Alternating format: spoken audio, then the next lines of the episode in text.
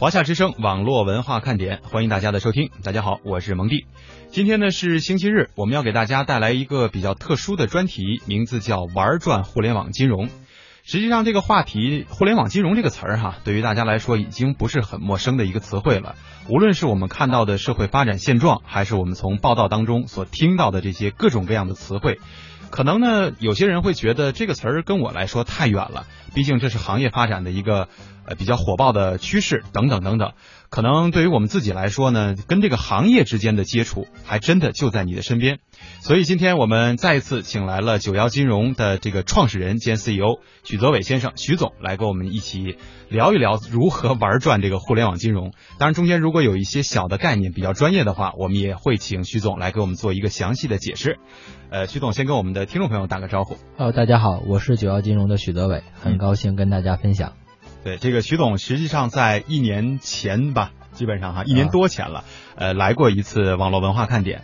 那个时候，实际上我们聊的大部分的话题啊，比较偏向于金融本身这个行业当中的一些关键词或者是专业名词。是的。呃，现在呢，这个互联网金融应该说是有了一个比较大的发展，而且呢，在今年的这个两会当中哈，李克强总理是提出了一个“互联网加”的概念。这个概念当中，呃，很多人可能都在解读这个“互联网加”到底是什么。呃，但是实际上呢，我们比较好理解的就是互联网加传统的行业，这是一个比较宽泛的概念。在这个行业当中，实际上很多人认为说，嗯，现在可能跟汽车呀、跟各种什么售卖的服务啊等等，这些是可以连接上的。但实际上，我们也应该能够注意到一个点，就是早在这个概念提出来之前，互联网金融就已经产生了，就已经有了这样的一个所谓“互联网加”的概念。所以一开始，我们首先请徐总来给我们介绍一下，目前啊，咱们中国的这个互联网金融，呃，是发展到了一个什么样的一个情况？啊，互联网金融这个行业，从整个这行业成为受到整个公众的关注，甚至它包含兴起以来，实际是在二零一三年。嗯，当然，像我们九幺金融是二零一一年就开始做了，那时候算比较早，但是整个行业就开始爆发起来是二零一三年的夏天的时候。然后到了二零一四年，也就是去年上一届两会的时候，总理也提出了一个要促进互联网金融健康发展，这也是总理提的一个就在政府工作报告里提到的一个点。然后今年呢又提到了互联网加，现在这也就是说互联网金融呢受到了整个社会的关注。当然，实际对于大多数公众而言，大家是享受到这个产品。实际互联网金融这是一个行业名词，是我们做这个行业的人需要懂的一个概念和知识。对于大家来讲，就是大家能不能比以前更加方便的买到金融产品？比如我指的金融产品，比如你贷款是否比以前更快了？尤其对中小企业和个人啊，对吧？你的利率是否更优惠了？还款方式对你来讲是不是更有利了？很实际的哈。理财是否是更便捷了？嗯，包含有些理财产品是否收益变得更高了？对吧？等等等等，这些实际这是大家享受到的这是成果。互联网金融这个是整个行业的名词，对吧？当然，整个这行业里边，在过去这两三年的这行业爆发式的发展啊，咱们就不从一开始有到现在爆发式的发展呢，是越来越多的机构介入。我们指的介入是一开始互联网金融很多都是互联网公司在做，包含我们九幺金融啊，当然还有阿里啊，更大的阿里啊，也都在做这个事情，对吧？叫蚂蚁金服。实际上这两年以来呢，传统的金融机构，就银行也会纷纷建直销银行，对吧？他们也都在介入到互联网金融领域里边，包含其他的传统的机构，很多公司也在投资啊，参与互联网金融。包含以前原来做很多。IT 系统的公司也在在做，所以说这是这两年来爆发的一个原因，就是社会上更多人来使用这个产品，开发这些产品，嗯，是这样的一个情况。是这个互联网金融，实际上大家如果在收听广播的时候会听到很多，比如说什么买某个某个网贷哈，啊对，然后无需抵押，什么几分钟什么就可以拨款的这种，其实形式还是挺多的。所以今天呢，我觉得我们主要还是要来聊一聊各种形式之间的一些差异，有的时候可能对于大家来说有一些担忧的地方，或者是不太能够理解、不太敢去做的这个这些事情。呃，因为上一次徐总来的时候，实际上也帮我们介绍了九幺金融呢，实际上在做的是一个平台，是一个分享能够有更多机会的这样的一个平台。呃，我想借着这个平台呢，正好问一下徐总，就是咱们九幺金融现在除了正常的，比如比如说一些贷款、基金的这些东西，有没有在开发一些新的产品？因为毕竟。整个行业当中都是需要不断的往前去做，做更多或者是更大嘛。是的，呃，主要金融实际是综合服务的平台，就是很多金融机构的产品都可以放到我们平台来售卖。嗯哼。对于消费者而言，我们叫金融消费者，就购买金融产品或者享受金融服务的人，他最后实际拿到的产品是由传统的金融机构来提供的。我们等于说在那个过程中，更像是您的顾问，当然是一个免费的顾问和一个服务商，是这样的一个定位。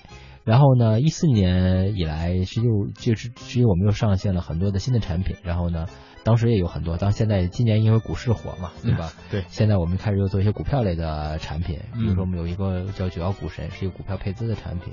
简单说，比如说你有十万块钱炒股，我可以再借给你三十万块钱，你可以拿四十万去炒，嗯对吧？当然你炒股赚了呢，可能是赚的更多，对吧？当然你可能因为你的钱变多了嘛，你可赔也赔的更多，对对啊？当然对于我来讲。就是借我们跟您是一个借贷的关系，我是借给了您，您只要还给我利息就可以了，对吧？就是这样的一个产品，就类似于大家在券商里边的融资融券，但又有不同，因为我们是由平台来提供资金，对吧？有很多投资者会把钱给到您，相当于您在帮助您扩大了杠杆，这就是来应对今年以来，你从一四年底到今年以来，这个股市比较火的这样的一个局面，对吧？这相当于针对于股票型的一些互联网金融的产品。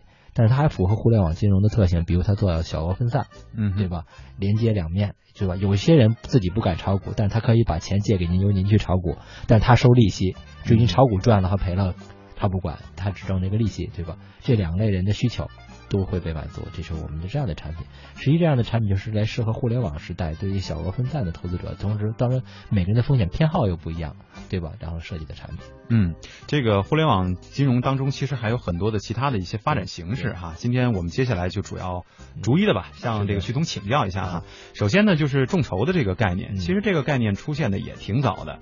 一开始呢，可能就简简简单单的就是一个筹集资金去做一个产品这样的一个形式，到后来呢。有了像什么娱乐宝啊之类的这种哈来做文化产品，呃，我曾经呢也关注过一些国外的这个众筹网站，呃，看到他们做的真的是五花八门，可能连起个名字啊 这种都算是一个众筹的方式，都可以去做这一件事儿。但是也有人就会有这样一个疑问，我我相信他也是经过了这个思考，就是觉得众筹这个东西不就是团购嘛，就是我们大家花钱，然后把这个东西最后你再做成了以后卖给我。也就仅此而已嘛，这个中间为什么会有这么大的差异？为什么还要改个名字啊？难道你改完了叫众筹了，就加入到这个互联网金融的这个行列当中了吗？这个众筹到底是怎么回事？或者说跟团购的差别？啊，实际众筹呢是一个挺大的概念，它里边分了很多种，呃，至少可以分这么这么几类吧。一类叫做股权众筹，嗯哼，举个例子，比如说我说我想创业，对吧？嗯，我要成立一家公司。但是我需要钱，对吧？但是，像我创业的时候是靠风险投资在做的，对吧？就每一轮每一轮的风险投资，但是实际上并不是所有人都一定能找到风险投资。是他可能决定，我说我要简单说我要创业，我要开一个小店，需要一百万的资金，然后呢？我可以向身边的亲朋好友，在没有众筹平台之前，嗯，这个人出十万，那个人出十万，对，这是最常见的方式。对对对，在现实生活中也是，实际也是众筹嘛，嗯，对吧？甚至结婚，咱们随那个份子，你也可以理解成为咱们众筹给他一钱让他去结婚，对对吧？实际是这样的，但是那是没有回报的，对吧？你开个店呢，可能是我说我开个店一百万，两年后可能变两百万，对吧？三百万。我给大家这个直接的回报，但是股权回报呢，可能大家就分成了，每人占的股份比例不一样，实际是所谓的股权众筹。当然，具体还有很多操作的方法，这是给大家举这个例子。在没有众筹平台之前呢，你想凑这一百万，可能只能向你身边的人；有了众筹平台呢，可能说我我基于我的想法，基于我的经营模式，向不特定的公众大家。每人出钱，对吧？等等等等。当然了，他出这份钱是否可以在过程中转让，对吧？那是另外一套逻辑。这就是股权众筹，实际类似于拿到投资，嗯，对吧？像一一部分公众拿到投资来去做一个生意，然后他给您的回报呢，可能是股份的增值，也可能是分红，等等等等，嗯，对吧？然后还有一个，刚才您提到的是类似于这个团购呢，是有就是产品众筹，对吧？我可能我想要做一个东西，对吧？做这本东西，然后呢，需要出这个钱。举个例子，比如我想写本书，对吧？我是一我是作家，我写本书，但是呢，我平时又我我我还要上班，我我我要写书要写仨月，我需要每个月两万块钱生活费，对吧？六万块钱，那我说大家可以凑钱，然后我找个地方三个月写一本书，写完这本书成功之后，这本书可能卖掉挣的钱分大家，但是至少呢，你筹我钱。我先送你一本书，对吧？我每一份我也不大，我也不需要你抽抽，我需要六万嘛。嗯，我变成六百份，一份就一百块。嗯对吧？这本书出了之后，我写一本书，甚至在书的后一页还能写上你的名字。有些人觉得一百块钱买一本写了我名字的书，人是吧？也值，对吧？对。至于你书将来是能卖卖个六千册、六万册挣了钱，那我就无所谓了。能分到钱也行，不能分到钱，书里写我名，我也觉得挺荣幸的。嗯对吧？这是一些类似产品的众筹。所以现在很多产品众筹呢，有些就类似于一些文化创意产业的居多，比如电影啊、它这个里边又包含了一个逻辑是。类似于产品的预售，就在东西还没做之前，对，我就先把门票，先把书给卖出去了。这里边为什么文化创意产业特别喜欢这件事儿啊？因为最终你都筹了我这个钱了，你最终肯定会买一本书，而且你肯定不止买一本，嗯，你还书上有你的名啊，你肯定送好多人，利用了一种心理，啊对吧？电影也是，你都筹了我这票了，我可能我因为众筹就三十块钱的门票，跟我平时看电影票还差不多，对，那你肯定会来看电影。而来看电影，你肯定不会自己一个人来，你找他带一个人来，嗯，相应的把我这个这个销售量也提升了。所以在产品众筹中就有一个分类，就是产品预售，对吧？就是有时候有些人生产的东西，有些实际相当于把未来的一个产品现在先卖给你，同时我也锁定了销售量，我也锁定了用户，也是这样的。所以说它跟团购差别还蛮大。通常团购是团一个现在已有的东西，对吧？这个东西。团购吧，是实际是一个集合效应嘛，对吧？原来卖一份十块钱，现在一下咱咱们凑一百个人买一百份，那就九块钱就能买得到，对吧？这是更多的一个现实已经生产出来的东西或者已有的东西。嗯，所以说众筹通常情况下是一个未来才会有的东西，就是对未来的投资，相当于是这样的。只不过大家有投的是股权，嗯有的投的是个产品。对，而且我觉得可能众筹里面还有一个比较大的点呢，就是可能这个投众筹的人会比较看重这个资金的持续性。的这种收入，有的些产品会是这样的哈。呃，我想问一个问题，就是因为在九幺平台当中啊，我也曾经关注过哈，看过这个咱们的产品，这个产品里面有一些就属于这个，比如说我想开办一个服装厂。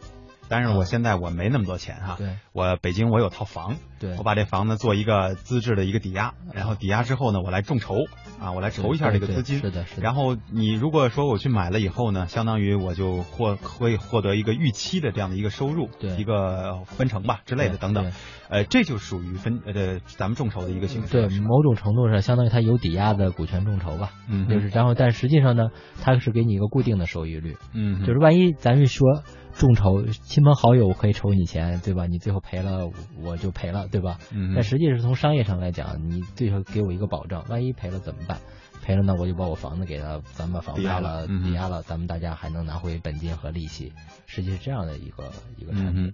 那我想问一下，就是有一些关注互联网金融产品的人，如果说，比如说在九幺上看到了这样的一个产品哈，呃，差别会有很大。就是比如说有想做服装厂的，有想说开个零食店的，等等等等吧。呃，但是我们所标注的这个年化收益率，它会有很有的时候会有很大的差别。有的可能能上到百分之十一啊，有的可能正常的基本上我看。咱们的平台都是百分之九左右哈，对，呃，这方面是谁来去评估，或者是谁来去？啊，这有啊，这里边是这样的，呃，每一个价格呢，首先说咱们要看它的制作的行业，嗯，对吧？实际由专业的金融机构，实际我们主要是由金融机构的人评估的机构来给它设计的，嗯，对吧？这样然后也包含它这个产品它的这个时间，嗯，就是它是用几个月还是半年，对吧？嗯是这样的。然后我们应该提供都是流动性的。实际是都是周转型的，所以说我们最长不超过半年，一般都是一个月左右的，实际是一个周转型的。我们认为他之后会拿到钱，只不过现阶段呢是需要钱，那么他找朋友借。这搭人情，或者他选择在网上借，而要求为了保全，什么叫保全？就万一他不还钱怎么办？或者他生意失败怎么办？所以说要求他抵押房子是这样的。所以这个时间和风险，包含评估机构共同来挂钩来设计了这个产品的收益。那么这里边一般情况下九到十一之间，嗯，这个不同的行业特性，包含他拿到比如银行贷款的时间也不一样。那么我们解决的实际上那个产品解决的是一个流动性和周转性的。一个一个是一个阶段性的产品，嗯嗯，对，其实我觉得正好这个平台就相当于做了中间的一个桥梁，是的，呃，你需要钱，我借给你钱，另外一些人呢想通过这个方式挣钱，我也给你提供这样的一个平台，是的，嗯，另外呢就是涉及到，我不知道咱们九幺上现在有没有开通所谓，比如说资金，如果想注入这个平台以后。肯定会需要一种呃支付方式。正常来讲，如果我们从网购的这个角度上，大家可能会选择说啊，那网上银行嘛，对吧？或者是我信用卡挂一下也就好了。呃，后来呢，可能出现了更多，比如说现在有很多的这个一些团购的这些产品啊，会涉及到说，呃，你是用微信呢，用支付宝啊，还是用银行卡呀，还是什么快捷支付挂在哪儿啊，等等等等，会有越来越多的这种选择出现。实际上，这个第三方支付也是这个咱们互联网金融概念里面的一块一个发展模式。呃，我想问一下徐总，就是您个人从这个传统的金融角度上来讲，呃，或者是从这个专业知识上来讲哈，如何应该去选择这个东西，也不见得说是我把钱放在哪儿了，我就会去用哪个吧？对啊啊，第三方支付实际是一个工具，它倒不是一个结果，对吧？它是我把我在 A 银行账号的钱转给了 B 银行账号，因为它有个收款单位嘛。嗯结果这个收款单位，举个最简单例子，您只有工行银行卡。结果收款单位只有建行的银行卡，对，你怎么办？对吧？要不你把钱取出来存存他的建行卡里，要不他去开一个你那个工行卡，对，就是原来老遇到的问题，对，就很麻烦，对吧？过去很多人支付钱就会就就会经常出现一个问题，最后有一类公司说第三方支付公司，他可能把所有银行都接入进来了，您通他通过他的通道直接把这个这个银行钱转到另外一个银行钱，咱们就最简单的理解第三方支付，实际是这样的，所以第三方支付这个平台本身它只是一个工具。对您的资金安全都没有任何问题，您只是从这个银行转到那个银行，只不过他帮您做了一个一个一个一个过手的这样的一个一个通道，或者是一个系统的对接，所以他当他在过程中是要收手续费的，当然可能不收您的钱，收那个收款方的一个手续费，对吧？一个费用，实际它是一个工具，所以第三方支付平台本身对于大多数购买产品的人而言。不论是你购买那个那些电商那些产品，对吧？还是做购买互联网金融产品来讲，实际你不存在于你选择谁，因为谁都一样。嗯，当然这里边也有很多家公司了，比如有做的很大的，像支付宝啊，也有比较小的公司啊，对吧？所以对于您来讲，无非是使用哪个工具了，对吧？实际是从风险上、产品上来讲都差不多。这个第三方支付会涉及到很大的风险吗？嗯，所以对用户来讲。风险是极低的，因为它是一个工具嘛，嗯，它不会有风险，而且是国家是严格管制的一个行业，它是需要取得牌照的，并且相应两头接好 银行才能再干的一个生意，嗯，对吧？当然对人家可能有一点体验是，你选择这个地方支付，结果你往付款那家只有建行，结果您它有可能有些支付呢可能覆盖了所有银行，对吧？有结果这个支付没有建行。啊，您不就没法完成这个事儿吗？那你就得换个第三方支付，可能会发生这样的事情。所以说，对于大多数消费者而言，第三方支付是没有风险的，甚至在某种程度上也不存在您选择谁，就是哪个您方便都差不多。当然，这里边也有大也有小，因为里边是一个费率的问题。因为费率呢，虽然通常情况下不会由消费者来承担的，是由那个收钱的那人来承担的。但这里有个细节了，如果这个费率低，那么可能这个金融机。这个收款单位就会把这个费率的一部分好处返给消费者，比如你买东西更便宜一点，嗯嗯，对吧？如果它费率高，这个这个这个一般机构啊，这个所谓羊毛出在羊身上，它对吧？它还能转移给您，那您可能买的东西又贵，所以说这个是有可能的。那这里边品牌大的。规模大的第三方支付呢，它可能这费率就低，但是您感受不到，但商户能感受到，那么它有可能商户把好处又返给了您，所以这个里边有可能有一些第三方支付呢，您选择大一点的，可能对你有一些好处，但这里边通常情况是由商户来决定的，对吧？因为卖东西的决定了，我只接受这八个渠道的支付，那您要不适应，要不不适应，对吧？但通常情况这些。收钱的单位，比如不论是买东西的还是卖金融产品的，他都会选择那个尽可能大的第三方支付，这样因为涵盖的用户多嘛，这样省得用户孩子去注册，孩子去开户，有些用户就如果是小的第三方支付，用户可能就不习惯，对对吧？实际这个更多的责任和义务是体现在商家那头，对用户这边。倒没有那么多的限制，是你选择谁都差不太多。嗯，对，这个互联网在中国发挥了，就是发展了这么多年哈。其实我觉得有一个普遍的规律，就尤其是对于消费者，因为咱们也本身都是消费者嘛。呃，对我们来说更追求一种简单化的这种体验。是的。呃，现在就是咱们无论是从购物也好，从这个各种生活服务类的东西也好，会发现做这方面的行业的企业哈越来越少，就在每一个圈里都是越来越少。嗯。可能我们的选择当然是。更是越来越少。嗯，我比如说我聊天我就用微信，我要网购，假如说哈，我就用淘宝。我这个洗车我就用哪个，就是可能都会有一个唯一化的选择。那您刚才解释完了这个第三方支付，我发现确实它还是会有很多的。对于商家来说，可能会有不同的这个返利的选择。但是对于我们来说，实际上意义并不大。那未来也是不是也会出现那种可能就是这么几家就基本上垄断了这个平台这个行业了？现在事实上也是这样的，最大的一家就占了一多半嘛。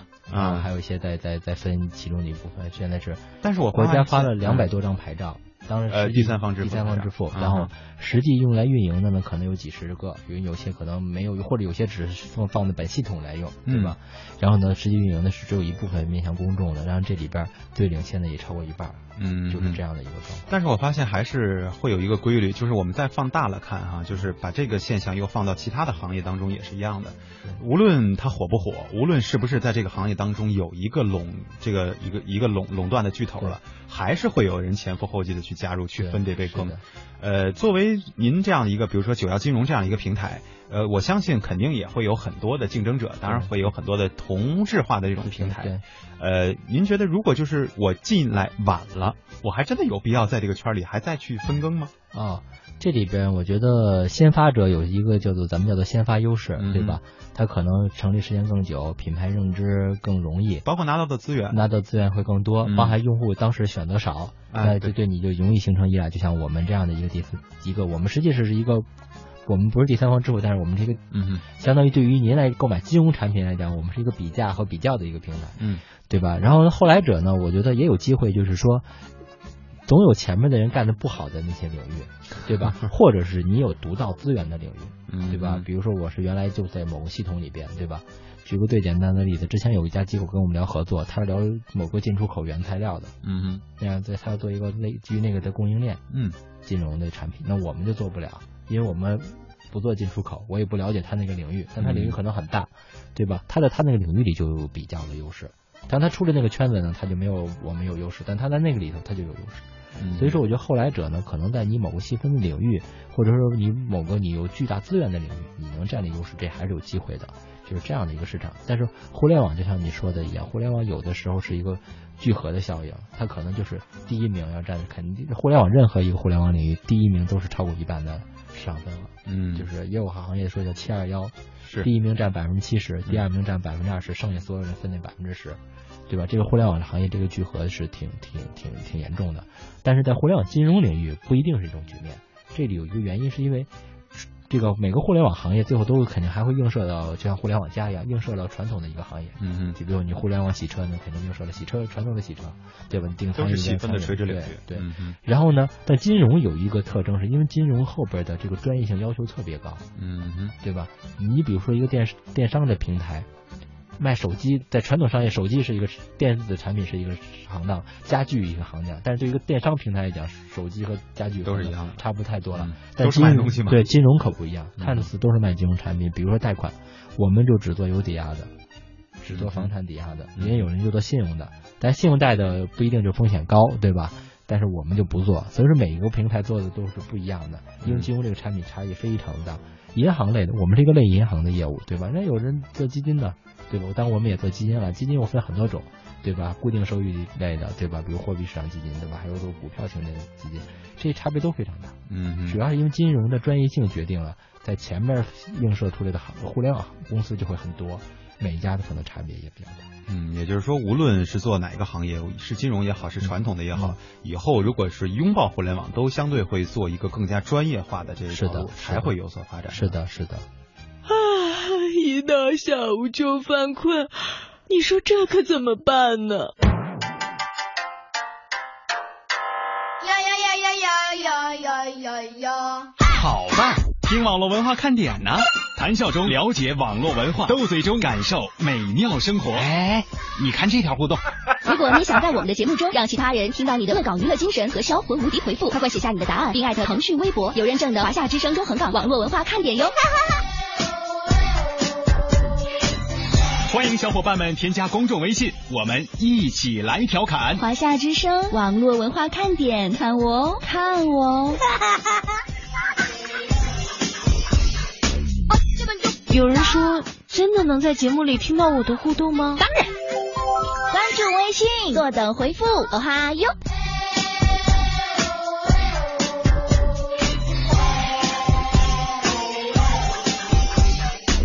嘿，我那边呢？那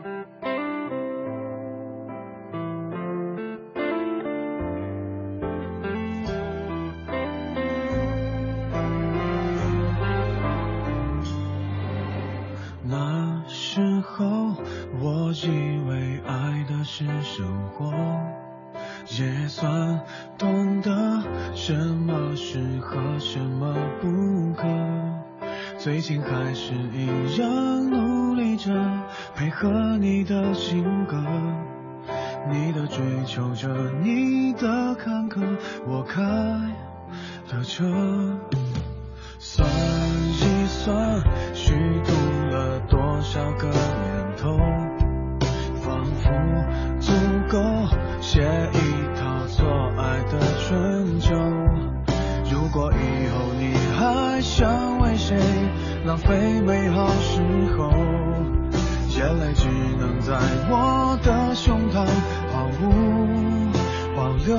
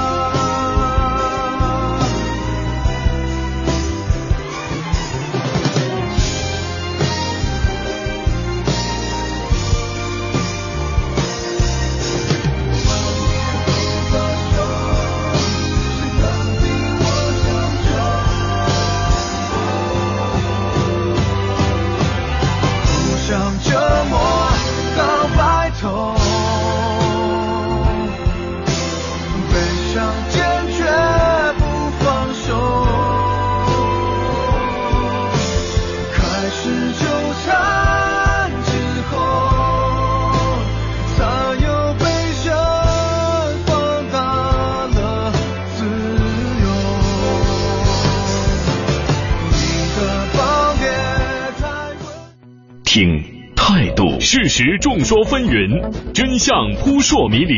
听生活汽车，因为都市更显魅力。听节奏，华夏华夏人潮。FM 八十七点八，一零四点九，AM 一二一五，中央人民广播电台华夏之声，给你最动听。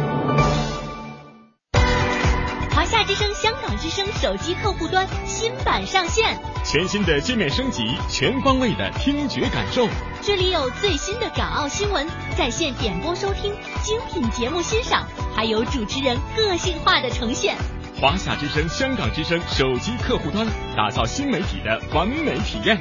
登录。各大手机应用商店搜索“华夏之声”或“香港之声”，就可以免费下载。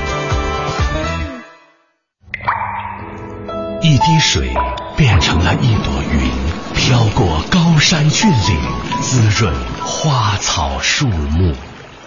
一滴水流入江河，折射大千世界，灌溉万亩良田。一滴水变成了一颗汗珠，洒落土地，耕耘未来。水乃万物之源，一滴生命之水滋养大千世界。保护水资源，珍爱我们的家园。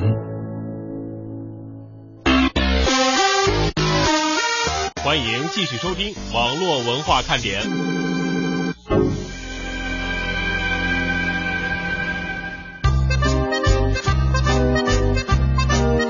好，刚才呢，我们实际上在这个徐总的讲述当中啊，聊到了一个贷款的这个问题哈。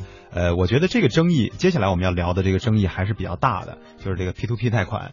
呃，这个事儿发生了也有好几起了，好几件了，而且时间也比较久了，一直以来可能都有这样的消息，就是跑路啊。这个平台跑路呢，实际上对于消费者来说，有的时候会是毁灭性的。有人会就是为了能够筹集到这个资金，或是怎么样。付出了很多很多，他的可能是前半辈子的这些努力，可能都投在这里面了。然后 P to P 平台一跑路，基本上他可能就会有是一种绝望的这种心态。呃，您怎么首先怎么看这个 P to P 这个圈里的这些乱象？哦，呃，首先说 P to P 的公司是非常的多，对吧？然后呢，这里边呢是鱼龙混杂，因为这个因为毕竟没有行业准入的门槛嘛，对吧？当然现在北京市，比如北京市现在正在做打击非法集资的，然后我们公司也参与，也是宣讲啊。咱们去协助政府去处理这些事情，嗯，然后呢，这个圈子里面，但是首先要区分一点啊，就是不能说 P to P 是坏的，只能说 P to P 里有坏人，嗯哼，这里边坏人有可能他原来就是做非法集资的，嗯，只不过他给自己弄了个网站，对，他说我是 P to P，最后你不能把板子打在这个 P to P 这个行业上，对吧？当然要抓坏人是应该抓的，所以说首先区分这一点，就是里边是有坏人介入的，那咱们的目标是应该把坏人揪出来，嗯，把他抓出坏人来，然后呢，不能怪整个 P to P 行业。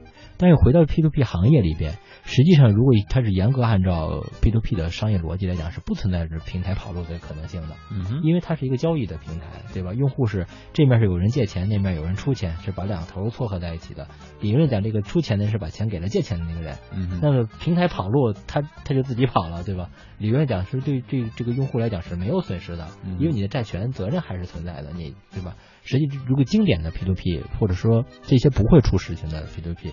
应该是这样的一个操作操作标准化的，对，它是不会存在平台跑路的可能性的。但是为什么还会有？是因为有些 P to P 平台，它可能是恶意的，可能是经营的经营不善，才能造成什么呢？他那个借款人可能是被他控制的，嗯，对吧？嗯，实际那个借款人是他自己，对吧？或者是他控制的人，然后通过自己的这个信用啊，然后有很多人把钱给了那边，然后他拿着那边的钱跑，相当于就是骗了你的钱嘛。对。是这样的一个状况，实际上如果是这样的，你要小心，要注意。所以这里边就看的你怎么签协议，怎么判断平台包含资产，当然你要了解这个平台的背后的运营的逻辑，嗯，对吧？它被监管的状态等等等等，来去识别其中的大。所以说，对所有里边有逻辑嘛，就成立比较久的、比较大的、受到关注多的，比如说这个这个监管严格的这些呢，那肯定安全性就高，嗯，对吧？当然，因为如果按照我刚才说的那种是只撮合的话。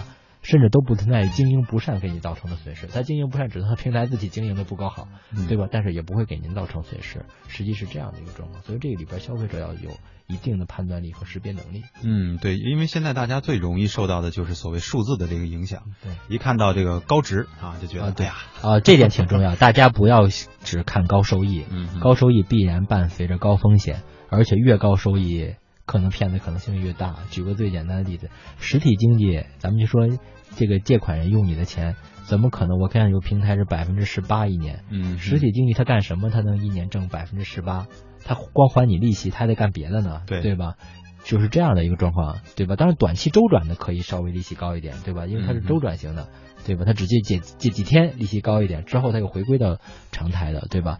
这年化还有年化二十几的、三十几的、四十几的，那就风险非常的高了，对吧？所以这个这个消费者要去有这个综合的这个判断。对，其实我觉得很多人呢，就是尤其作为消费者来说，可能对于本身的这些理财产品，就是传统的理财产品，就不是特别的理解。那么在这个互联网金融的这个概念出来以后啊，像 P to P 平台也好啊，这各种众筹也好，都出来以后呢，大家首先是一个好奇的这样的一个想法。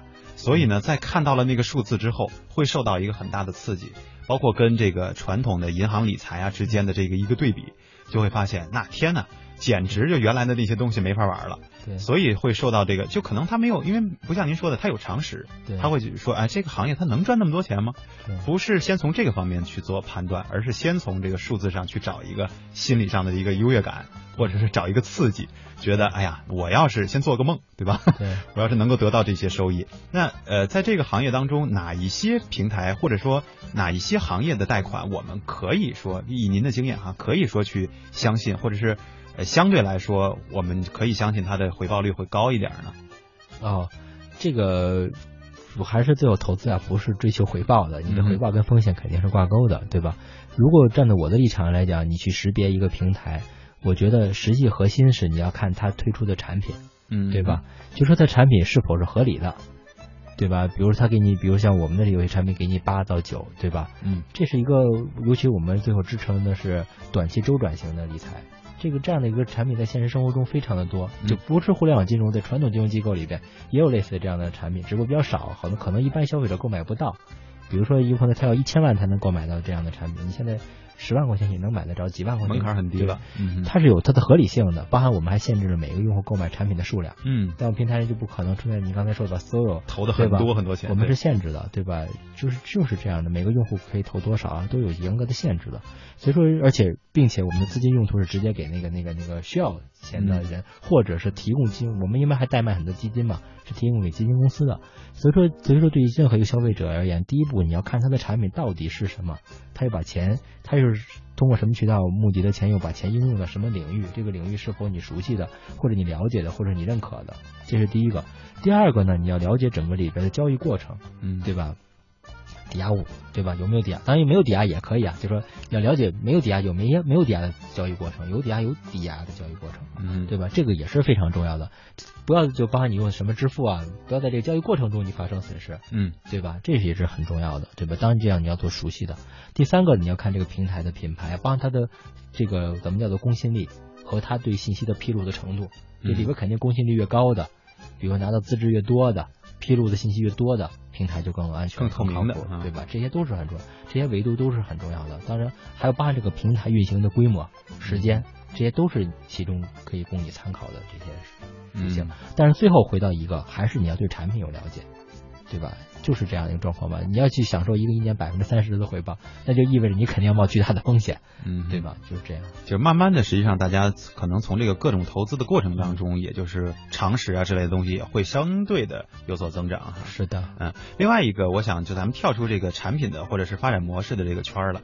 呃，互联网金融确实在中国一兴起的时候，也确实是引起了很大的震动，尤其对于传统行业来说。但是我觉得有心的人可能会发现，不光是一种。经济发展模式，或者是这方面的这个改变，有人发现说，实际上互联网金融带入到了这个整个圈子里以后，也改变了我们对于信息处理的一个理解。为什么这么讲哈？就是经常大家会觉得说，啊，我只不过是利用这样的一个方式，是方式不同，平台不同嘛，啊，我还是在继续着我的理财，继续我的投资，我赚钱。但是有些细心人会说，不对，这里边我可能被掌被掌握的信息啊，变得更多了。而作为平台来说，作为桥梁，作为中介者来说，可能掌握的双方的这个资源就会很多。对于是，于是乎就会有人担心，哎，这里面那是不是相当于我为了使用这个平台，我就一定要出卖我的这个信息了？这方面也是曾经呀，也是引起过很大的一个担忧的。呃，您作为正好就是中间的这一个桥梁，您是怎么理解这方面的？对于信息的这个安全性？这个这个不是他出卖他自己的信息啊，因为你购买这个产品，对吧？你必须提供这些信息，你才能够，比如说你在我平台申请一笔贷款，你当当然的要把你的所有的信息征信记录给我，如果你不给我，我没办法。帮你提供，不论这个贷款是由我们提提供的，还是我们介绍给其他的机构，包含银行来提供的，大家都是要你的这个这个数据的，所以这个不存在于你出卖你的这个这个信息，包含你购买理财产品，你肯定得绑银行卡嘛，这是必须的，对吧？没有这个步骤就没法完成这件事儿。是，但是确实是像我们这种平台，你积累的多了，能积累大量的用户的信息。嗯不论是这个购买产品的人，还是包含金融机构，他也得把这产品给我，告诉他产品的属性啊。这个地这个这个头像啊，对吧？用户用户量啊，等等等等的，这两条信息必然的积累在这个平台上，这是在发展的过程中。这就跟说我是一个开商场，你来我老来我这买东西，我肯定能知道你喜欢买什么，对吧？包括就是消费习惯。对啊，你记录我记录的久嘛，我就自然就知道了，包含谁经常来啊，或者怎样，这这是必然的。这个这个。不存在于这个你出卖了或者你被迫的，因为这是你主动的，因为你要购买这个产品，你要完成这个交易，就必须提供，两头都得提供。但平台确实积累了大量的数据，所以这对于这些数据而言，嗯，这些平台都有以下的几个责任，对吧？第一条，平台必须审慎的保管这些数据，对，保证它不会被泄露。当然，这里边有一系列的方法，也有很多安全公司专门来做这些机构的信息安全的。处理和保护，嗯，对吧？包括监测哈，对对对，这些都是要做的。平台必须保护。第二个，平台不能滥用这些信息。嗯，最简单的逻辑是，这个用户如果他不主动发起，你不能把它提供给这个人。比如说，一个用户向我们申请一笔像工商银行的贷款，我们不可能把这个信息在他不同意的情况下发给建设银行，嗯，对吧？但是我可以告诉他说，您这状况应该去建行比去工行可能更合适。对，我会告诉他，但他还说我还就要去工行。那么我们依旧只会发给工商银行，而不会发给建设银行，嗯，对吧？是这样的，也就是说你会不会滥用这个信息，而不会越过它直接把它发给其他的银行，对吧？这是这个平台可以做的第二个事情，就是要你要不能滥用这些信息，第一个要保管好，第二个你要不要滥用，第三个你这个这个这个滥用的当另外一个逻辑就是你所有的数据的处理都要经过他本人，数据的所有人，因为数据是在你平台上积累了，但是实际所有人是他本人，对对吧？第三个。毕竟数据在这些平台上，平台肯定会基于这些数据做一些研究，但这些研究只限于商业的应用，对吧？举个例子，一个老师向我们平台申请贷款，我发现推荐给某家银行成功率高，嗯，下次又来了一个老师，那么我还会优先推荐给这家银行。这些数据是我们用来做商业研究分析，这是所谓的大数据的分析。我举个最简单的例子啊，对吧？但是在你这个应用中，你要把用户的隐私数据隔离开，你只分析他的这个这个这个这个。标明这个用户身份的一些信息，比如他是个老师，对吧？至于他是姓氏名谁，这个跟你的分析结果没有关系，对对吧？是他隐私的数据，你是不能用来分析的，但整体的数据你是可以用来去做分析的，嗯，对吧？所以说，这第三个就是，当你愿意数据支持你平台本身的效率，对吧？因为互联网金融解决的一个最大的问题就是解决信息不对称嘛，对吧？第二大问题是提升了交易效率，对吧？那这两个都在于你的数据多，你可以分析的更精准。那么在做这个分析的时候，一定要把用户个人的隐私的数据抛开掉，然后可以行业属性的数据来去做分析，这样呢，这个也会进一步的提升效率，也为我们行业化，也会提升整个用户的体验。嗯，是这样的。对，其实我觉得消费者最怕的就是平台如果没有做到您刚才所说的这个三点而产生的问题。对，呃，而且现在其实还真的是有很多人啊，我觉得已经有点麻痹了，就是他会觉得，其实我的信息可能在很多地方都能够找到。对，是的。然后我要是真的就是被泄露了呢，又能如何？但是可能因为中招的这个几率是小的，可能被被嗯不法利用的这个几率是小的，所以可能很多人时间长了以后就不再会在意这些东西了。但是我觉得，如果从平台的这个角度上来讲，呃，自觉的去做好这个保管嗯大家信息的这个义务，我觉得还真的是非常的必要哈。对，嗯，这里边有很多也有监管政策的要求啊，嗯对，也有政政府的要求，就怕不遵守，对？不过其实这是这样一个状况，为什么说大家尽量选择知名平台或大的平台？嗯就是大的平台，首先说这些平台不是为以卖你的数据为生，嗯，对吧？它是一个生意，它的核心业务是服务好用户，那所以说大的平台肯定不会坐视这种状况发生，对吧？也小的平台，它有可能卖一条数据就赚钱了，他有可能就愿意干这件事，而且都是贱卖哈。对，大的数据平台肯定不会干这件事，因为一旦有一件这样的事情或者多数这样的事情，肯定会对他的平台的信用造成巨大的影响。嗯，所以说我觉得大的平台是不会干这些事的，他自律或者说。他不是自律，他是为了更大的利益，他都不会干这件事情。嗯，好，我们再转换一个观点，就是从消费者的身上把这个目光移开哈，我们来说说这个中小微企业。实际上，这个也是一直以来就是包括国家领导人也好，包括行业也好，都很关注的这样的一部分。呃，曾经呢，我们也见诸报端也有很多的这样的报道，说要大力扶持中小企业发展，包括在深圳、前海啊等等这些地方，都会有很多的这个中小企业或者是微型企业，呃，需要借助互联网金融的这样的一种方式或者是平台手段也好，来达到自己初创的这个目的，或者是往上走的这个目的。呃，我想知道我们平台对于这个中小微企业的他们这种审核。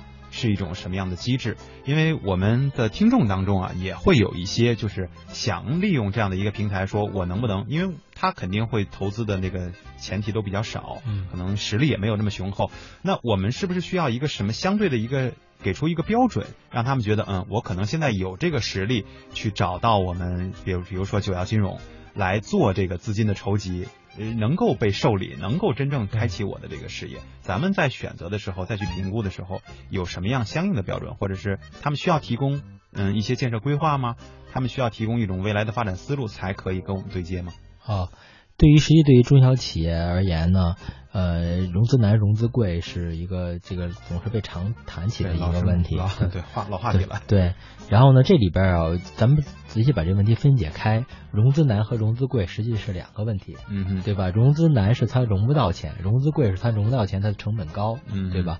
我们先说后一个环节，融资贵，实际上我觉得从一定程度上，中小企业融资贵。是有合理性的一面的，因为小企业必然比大企业的风险高，嗯，对吧？那对于任何一个金融机构来讲，甭管它是不是互联网金融还是传统金融机构，那么肯定的你的风险高，那么你肯定拿到的资金成本就要高，因为对对你的对家，对吧？他要要更高的收益，我才有可能给一个风险高的产品提供资金。所以说，中小企业的在一定程度上，你的融资成本高过大型企业，这是合理的。嗯，这个这个。你不能说你要比大企业低，对吧？这个不公平。从信誉的角度上来讲，这是不公平的，这是不合理，是违背经济规律的。嗯当然了，里边还有一点，有些贵呢，可能体现在因为大企业它不需要担保，小企业可能又说你必须找个担保公司，是贵在这个角度。你等于说你要不给自己增信嘛，对吧？你可能贵在其他的角度。所以我觉得解决中小企业融资贵这个角度来讲呢，有一点贵呢，传统的一个价格上的贵，有些地方是应该的。嗯。有些贵呢，可能是因为附加造成的。那附加那个环节中，可能因为互联网效率的提升和规模的提升，可以把它节省了，嗯嗯，对吧？因为这个银行实际不是不愿意服务这一百万，只不过他服务个一百万跟服务个一亿的成本是一样高，那他干脆我就服务这个一亿的吧，对对吧？那互联网那可能把这效率提升了，对吧？那么这个这部分的环节，因为因为交易效率和交易成本产生这部分的成本可能被节省了，那么你就是。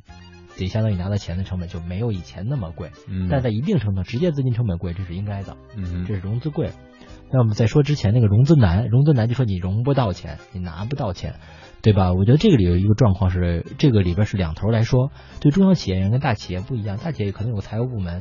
它有一个详细的财务规划，日常跟传统的金融机构，不论是银行啊，包括有些企业可能要通过信托拿钱啊，等等等等，它有一个良好的沟通和沟通的机制。它有这样的人，一个小企业连这样的人都没有，他只要需要钱时才去，他都不知道去找谁，对对吧？这是融资难，就是他信息对吧？信息他不只是不知知道这个信息，他也不具备专业知识，嗯对吧？你知道和你能处理还是两个问题，对吧？这个是一个中小企业面对的融资难的一个方一个很重要的方面。所以说呢，互联网肯定能解决这个问题了。我把你的需求都收集好了，对吧？你只要告诉我你的需求，对吧？我就可以给你匹配。你不需要具备那么丰富的专业知识，对吧？我就可以给你找到适合你的产品。因为对于你来讲，你觉得是个性的，但对于互联网平台而言，我们干了好几百家了，好几千家了，好几万家了，那都差不多，对吧？那就有这样子的专业知识，这是一个。第二个，你能了解多少多家多少家金融机构？对一个小企业而言，你可能真的你你有个朋友，你只熟这一家银行，嗯，你不可能跟一百家商业银行都有这样的往来。但对一个平台而言，我可能这十家企业是一家银行，那十家企业是那家金融机构，那么我们可能就已经对接了很多的家金融机构，对那么我们就可以知道它不同的产品，也就是说，但是对我来讲是有商业利益的嘛，所以我一定会热衷于跟大量的金融机构建立合作的关系。那么我也可以帮你扩展整个这个产品线，不只是你的信息和知识你更丰富了，二是整个产品，有可能你这个状况在这个银行是完不成，在那家银行就可以完成，嗯，只不过你不知道，你也联系不上，而我知道我们能联系得上，嗯对吧？这也是帮你解决融资的融资难的这个问题。嗯，第三个，中小企业还有好多可能就是一些周转型的问题。对吧？他可能不是说我要用一个钱用一年，对，短期的周转型的问题，这里边就相当于金融产品设计的问题了。就是，而有些大的金融机构，他不愿意为小企业专门设计，为你一个，对吧？几百万规模的企业设计一个一个月的产品，这个对于他来讲是不划算的，嗯，也是他没必要的，因为他做那个更长期，他也也赚那么多钱，对吧？那这时候互联网金融企业可能就是集合。集合小众嘛，对吧？就变成大众了嘛，对吧？来基于这些人联合一些金融机构，像我们刚才说的我们那个产品，对吧？实际是背后是我们是跟银行合作的，嗯，不只是由我们来提供的，只是服务端呈现是我们，实际背后有商业银行在里边的，我们跟他合作，联合做一些针对于中小的定向的，甚至针对某一个行业、某一个领域的这样的产品。那这样的话就可以解决你短期周转型的产品，那这样的话也能解决你融资难的问题。嗯，所以它是一个综合的一个结果。也就是说，用这些互联网金融的方法，可以在一定程度上解决融资难、融资贵。当然是互联网公司和传统金融机构相结合，来共同为中小企业提供服务来完成的。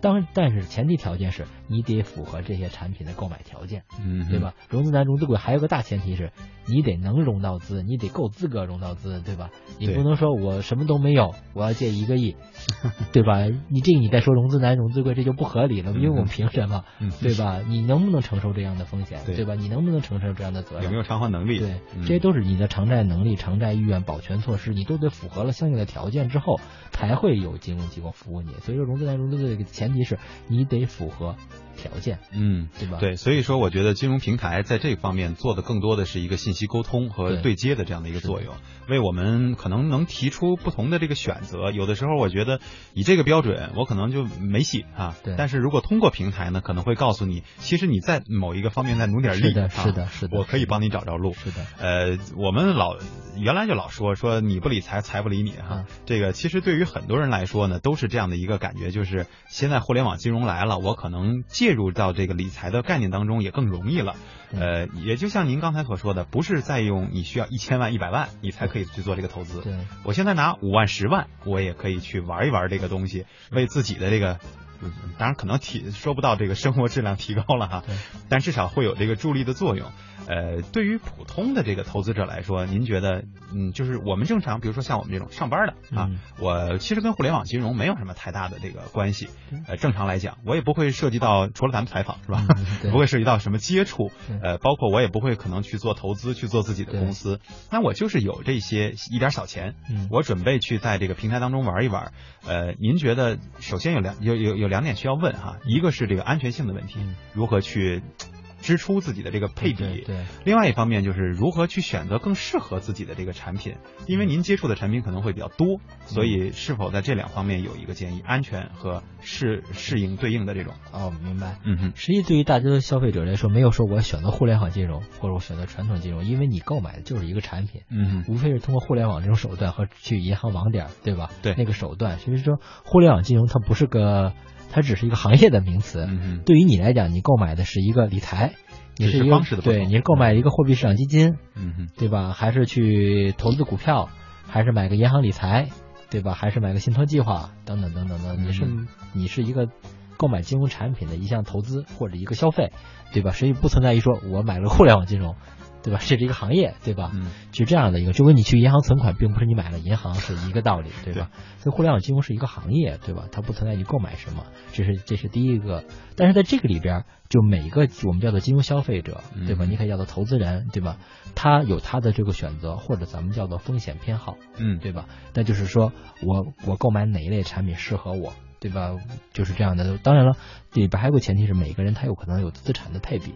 比如说，我有一百万资金，我可以做二十万的活期存款，对吧？来日日日应付我日常的流动性的支出。我还有三十万去炒股，对吧？博一下这个资本市场的这个收益。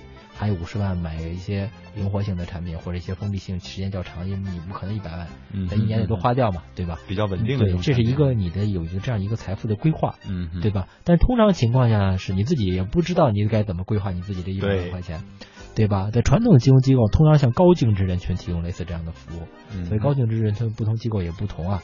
这一百万可能是所谓的常规的高净值人群的最下限，嗯一百万的很多都不提供的，一般都是一百万美金，比如六百万人民币起，对吧？才会有这样的服务。那么这个只有一百万的人民币或几十万人民币的人怎么办，对吧？嗯、那这时候互联网公司确实给你提供，对吧？这个是个免费的，这不收钱的，对吧？也不代表什么东西。理财规划，对你来这儿把你的收入、月收入啊。对，而且这些年轻人可能还有贷款，还有房贷，对吧？嗯、告诉你怎么还要买车险，对吧？像我们平台就都给你算了，说告诉你你有这伙钱，你的收入是这样的，你的贷款每月该怎么还，你的这车怎么弄，你的这个你有这些钱有多少钱去配比，对吧？这个我们是给你免费提供的这样的一个服务的，嗯、这个是愿意给给这个咱们叫做普通的消费者来提供这样的服务的，对吧？就是这样的一个业务。那么这是你做所有投资理财中第一步要干的事情，就是你去分析一下你自己。当然，你可能说我我不相信这些平台给我提供的规划，你自己去学习也可以，也可以，对，也可以。但是合理，对合理来讲是，很现实来讲，我觉得每个人都应该对自己的财富有一个规划。嗯，就是你的钱到底都干嘛？对你来讲是性价比最高的，对对吧？不一定收益最高就最适合你，有可能你对流动性要求高，对吧？等等等等，这是你的干的第第第二个事情，对吧？就在你理解什么叫互联网金融之后，就是你要对你自己财富做一个规划。第三个，这些规划出了结果之后，可能相应的叫你去配置资产去做一些。就是刚才你说的安全性，对吧？嗯、这里边没有安全不安全一说，对吧？当然，安全有一条很重要，你一定要不能找到骗子，对对吧？就金融产品本身的安全性是很重要的，对吧？平台的安全性很重要，所以你要刚才我提到了你怎么去识别平台啊，怎么去识别产品。嗯、比如我们平台好多产品实际背后是银行，嗯，对吧？所以你不存在于相信不相信我，对，你只在考虑你相信不相信这家银行就可以了，对吧？是这样的一个一个一个业务逻辑。所以这个金融产品本身的安全性和平台的安全性呢，实际这是有有政策有你可以去识别的，嗯，对吧？然后呢，我更理解你理解的安全性是我的收益和我的安全。风险是否成于成正比？那这个里边是任何一个金融产品都不能说是无风险的。你要说无风险，首先就违规的，对吧？嗯、对吧？但每个风险肯定是不一样的，所以说你合理的配置资产，就是有些钱可以做些高风险。当然，每个人风险偏好不一样，有些人我就愿意拿我所有钱去炒股，嗯嗯，甚至还有人愿意跟别人借钱去炒股，对对吧？嗯、这样的人都有，对吧？当然，炒股也没有什么问题，因为很多人能赚到钱嘛，对吧？所以说这个是风险偏好不同，你去再去识别你的每个人的投资的这个这个这个能力，或者你的收益的以及收益的预期等等这些，这是下一步要干的事情。我更愿意把每一个人，就包含普通人，也也不用区分是我是上班的，我还是高净值，我还是什么样的人，都不用区分，你都按照以下几个步骤把事做完了。理论来讲，你应该能达到的是最适合你的这个结果，嗯、因为每个人的状况不一样。嗯，如果你按照这个步骤去做的话，应该能达到你最想要的结果。嗯，好，今天我觉得其实整个的过程啊，就是从让我们从学习到最后的一些就是特别实用的一些招式哈、啊，或者是方法，呃，让大家能够真正的玩转这个互联网金融。呃，有的时候呢，我们对于自己的这个判断，就像徐总，我觉得最后说的有一些话，呃，可能对于很多普通的消费者来说，帮助会更大一些。就是我们对自己本身是不了解的，或者是对于你自己的这个资金，对你的那个风险。偏好都是不太了解的，所以也就造成了很多人会觉得，哎，这东西好像大家都在玩，但是为什么我没有加入？这样，或者是我到底应该怎么玩的这样一种困惑。今天的节目，希望大家能够通过这个徐总的这些讲述啊，能够了解到自己应该如何去判断自己的这个呃投资的一些方式，或者是投资的一些偏好。同时呢，通过徐总的这个讲述，我觉得大家也能够对前面我们所提到的几种互联网金融的发展模式有一定的了解，能够对它的这个安全性啊、稳定性啊，有一定的这个放心的程度。因为有的时候我们经常会看到报道以后，会产生所谓的这种惶恐的心态哈。好，今天非常感谢徐总来做客网络文化看点。好，谢谢谢谢大家。好，谢谢，我们下期节目再会。